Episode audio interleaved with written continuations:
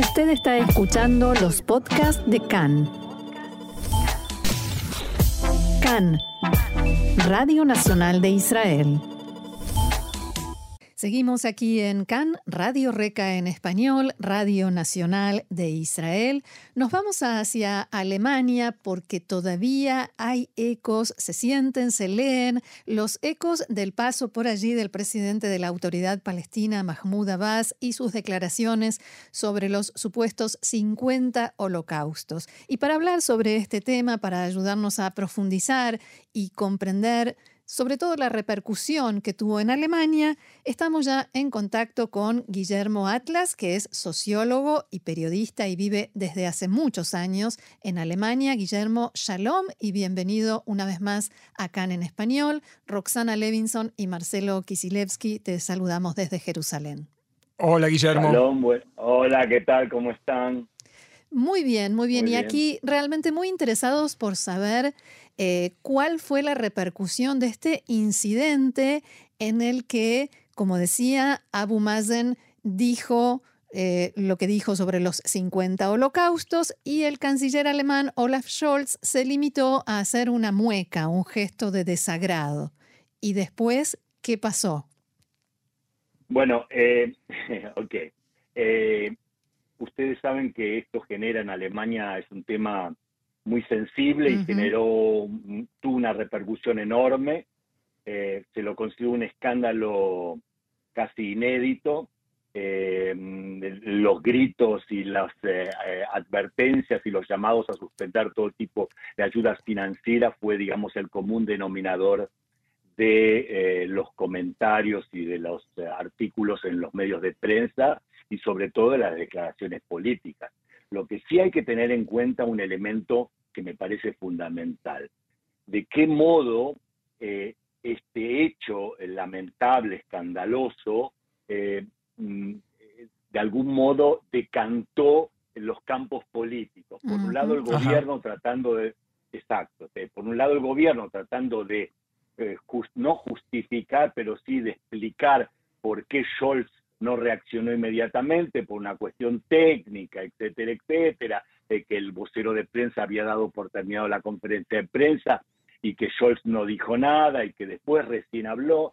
Y por otro lado, la democracia cristiana, que es el partido que estuvo ahora 16 años el gobierno y que es la oposición más importante y que tiene una postura eh, exactamente, ahora el señor Merz, que es el jefe de la bancada y el presidente del partido, eh, que acusó al gobierno de, connivencia más o menos con, con Mahmoud Abbas eh, y sobre todo el galeón, mm, digamos, más importante en la prensa, que es Die y el Bild Zeitung, que por lo que pude ver también en la prensa israelí, incluso se reprodujo la tapa del Bild Zeitung en algunos medios.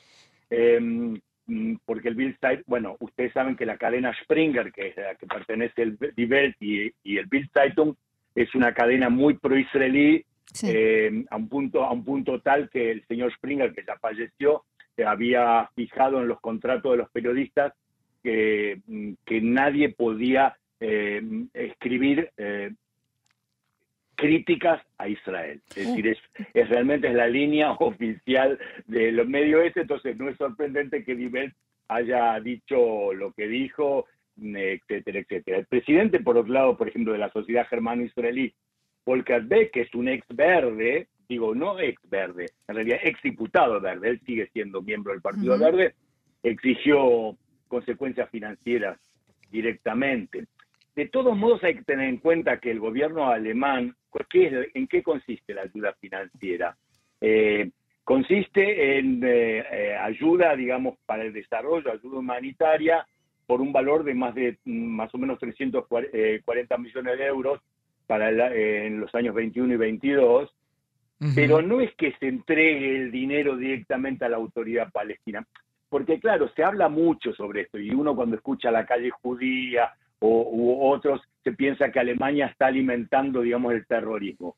Eh, en realidad ese dinero va a organizaciones que trabajan en cooperación con la, con la, con la autoridad palestina. La autoridad palestina no administra esos fondos, mm. porque se sabe qué es lo que sucedería si ellos administraran los fondos. corrupción de mínima.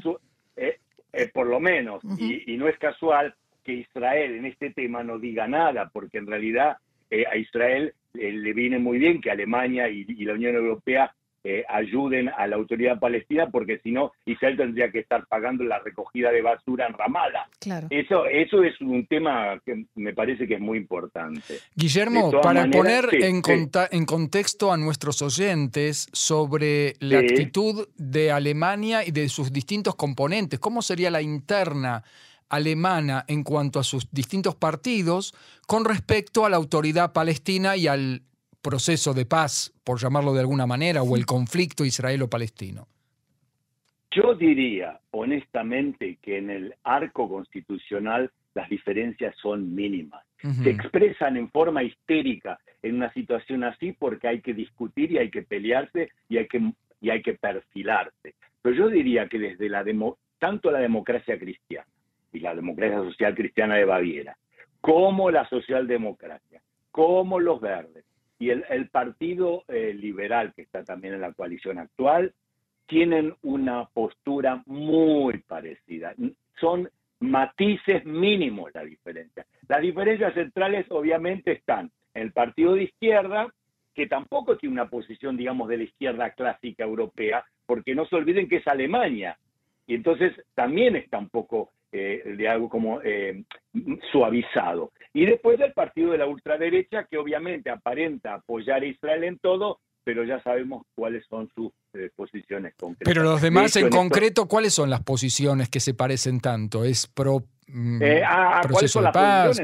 bueno, un proceso de paz, dos estados para dos pueblos, negociaciones inmediatas, este, Israel devolución de los territorios a, la línea verde, el 67, eh, etcétera, etcétera. Esas son las posturas. Eso es un consenso general y ahí no hay diferencia. Pero no hay una cosa de ser anti-israelíes, eh, sobre todo en el contexto pasado del holocausto, etcétera, etcétera, ¿no es cierto? No, no, en eso, eh, no, no, eso, eso directamente es la línea demarcatoria en Alemania de quién está dentro del sistema democrático y quién está fuera del sistema democrático. En Alemania es realmente una línea infranqueable.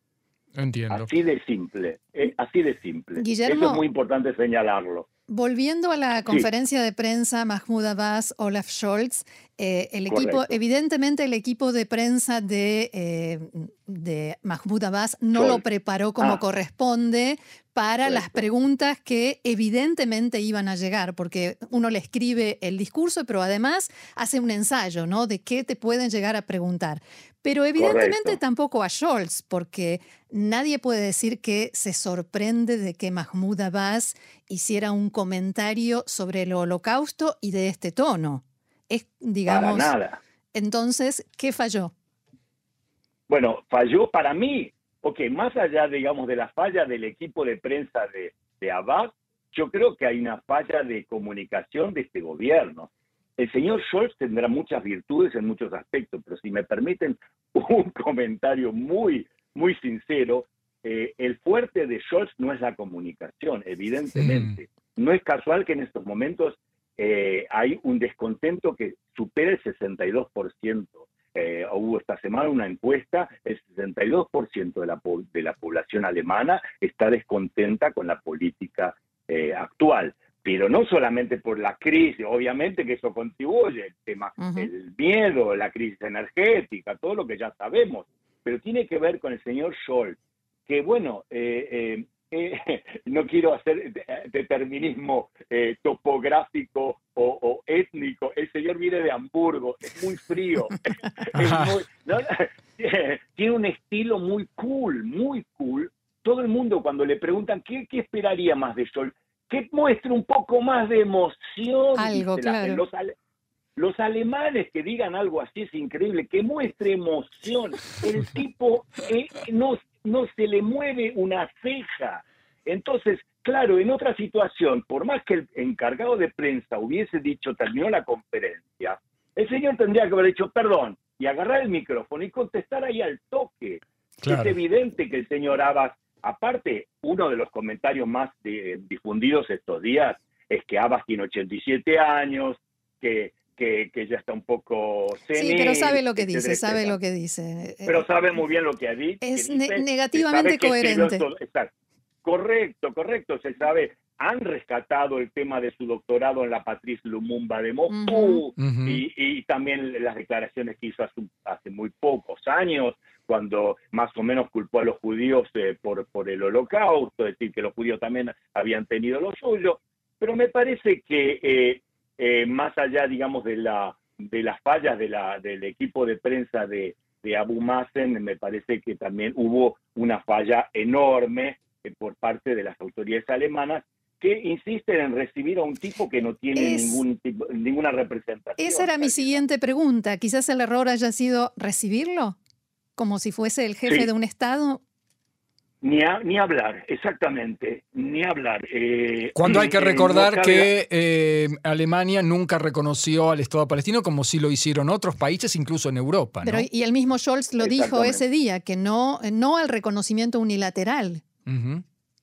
Exactamente. Y eh, exactamente, es un, es un presidente, digamos, acá dicen los comentarios, por ejemplo, este, el señor Joffe, que es un comentarista de Die Zeit, dice que, eh, que en realidad eh, es presidente por, por su propia gracia, dice alguna cosa así, aunque conozca todos los trucos del oficio. De parte de sí mismo, digamos.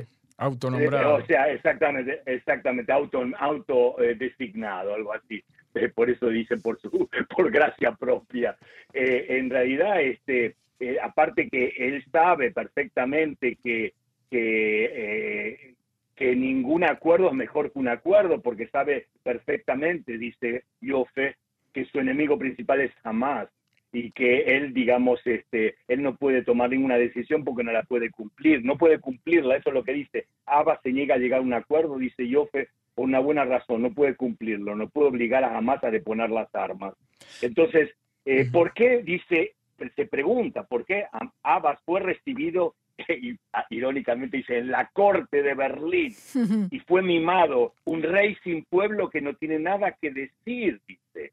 ¿Cuál es la respuesta oficial a eso? ¿Por qué fue Mahmoud Abbas y por qué fue recibido oficialmente en Alemania? Bueno, bueno, fue recibido simplemente porque es un interlocutor que recibe asistencia y Alemania tiene compromisos humanitarios con distintas organizaciones eh, aunque no tengan representación estatal, pero sí tienen de algún modo una representación política. Pero Guillermo, es, eh, parte de la incoherencia eso, porque si le dan el dinero a las organizaciones, porque Mahmoud Abbas no las representa, y no solo que no las representa, la, eh, la corrupción suya y que lo rodea les robaría ese dinero, porque lo invitan a él. Y bueno, es que es para mantener justamente la, hay que mantener un poco la imagen de que Alemania asiste a Palestina, porque también hay en, digamos, en la población alemana cierto consenso eh, y resentimiento anti-israelí, eso ya también lo sabemos, más allá de las políticas eh, de los partidos y a nivel oficial, porque si uno empieza a rascar un poquito y a, y a, a, ver qué es lo que sucede y uno habla con la gente, la gente no es tan eh, pro-Israel y tan, eh, tan amable respecto tampoco a, también a, la cuestión judía. Es decir, yo creo que acá evidentemente, acá tenemos una paradoja muy clara. El Estado es mil veces más democrática que la conciencia que la conciencia general. Eso es mi opinión. ¿Y este columnista que estás citando aporta alguna otra lectura, además de la oficial? ¿De por qué el gobierno lo recibe? en realidad, lo que en realidad dice, bueno, sí, porque acusa al gobierno directamente de estupidez política, de recibir a un autócrata eh, que lo único que sabe hacer es eh, soltar cháchara antisemita y trivialización del holocausto, dice. Y, pero lo que pasa que eh, él intenta entender, y Ofrey dice, Abba se siente seguro de que Europa seguirá pagando miles de millones a la autoridad como hasta ahora sin que se le pongan condiciones serias, porque saben que la alternativa a él es mucho peor. Claro. Eso, eso, es, lo que, eso es lo que pasa, pero por otro lado dice, eh, Abbas a lo largo de los años ha sido recibido en Berlín por Merkel, por Steinmeier, el presidente, por la Fundación Konrad Adenauer, que es la fundación de la democracia cristiana, y ahora lo llevan nuevamente a la Cancillería y dice, esto no es aceptable. Eh, pero al mismo tiempo, dice Joffe, llama la atención que las exigencias de detener los pagos de dinero a Palestina provengan de Alemania, pero no de Israel. Eso es lo que es interesante. Porque, y acá dice Israel, como eh, tendría que pagar los millonarios eh, costos de recogida de basuras, hospitales y otros bienes públicos en la propia Palestina. Aparte que, eh, en segundo lugar, dice que Abbas ha sido hasta ahora un garante de la relativa estabilidad en Cisjordania durante años. La estrecha coordinación de su policía, de la policía palestina con la fuerza de seguridad israelí, bla, bla, bla, bla. Todo eso, digamos, lo destaca. Eh, o sea que, en realidad, Alemania actúa de acuerdo también, de algún modo, chicos, si me permiten ser sinceros, de acuerdo también a las necesidades de Israel. O sea, lo reciben porque es el mal menor también para Israel. También para Israel, efectivamente. Muy bien, Guillermo Atlas, sociólogo, periodista allí en Alemania. Muchísimas gracias por haber compartido todo esto con nosotros aquí en CAN en español y será hasta la próxima. Hasta la próxima, muchísimas gracias. Gracias, ¿eh? Guillermo. Shalom. Shalom, shalom.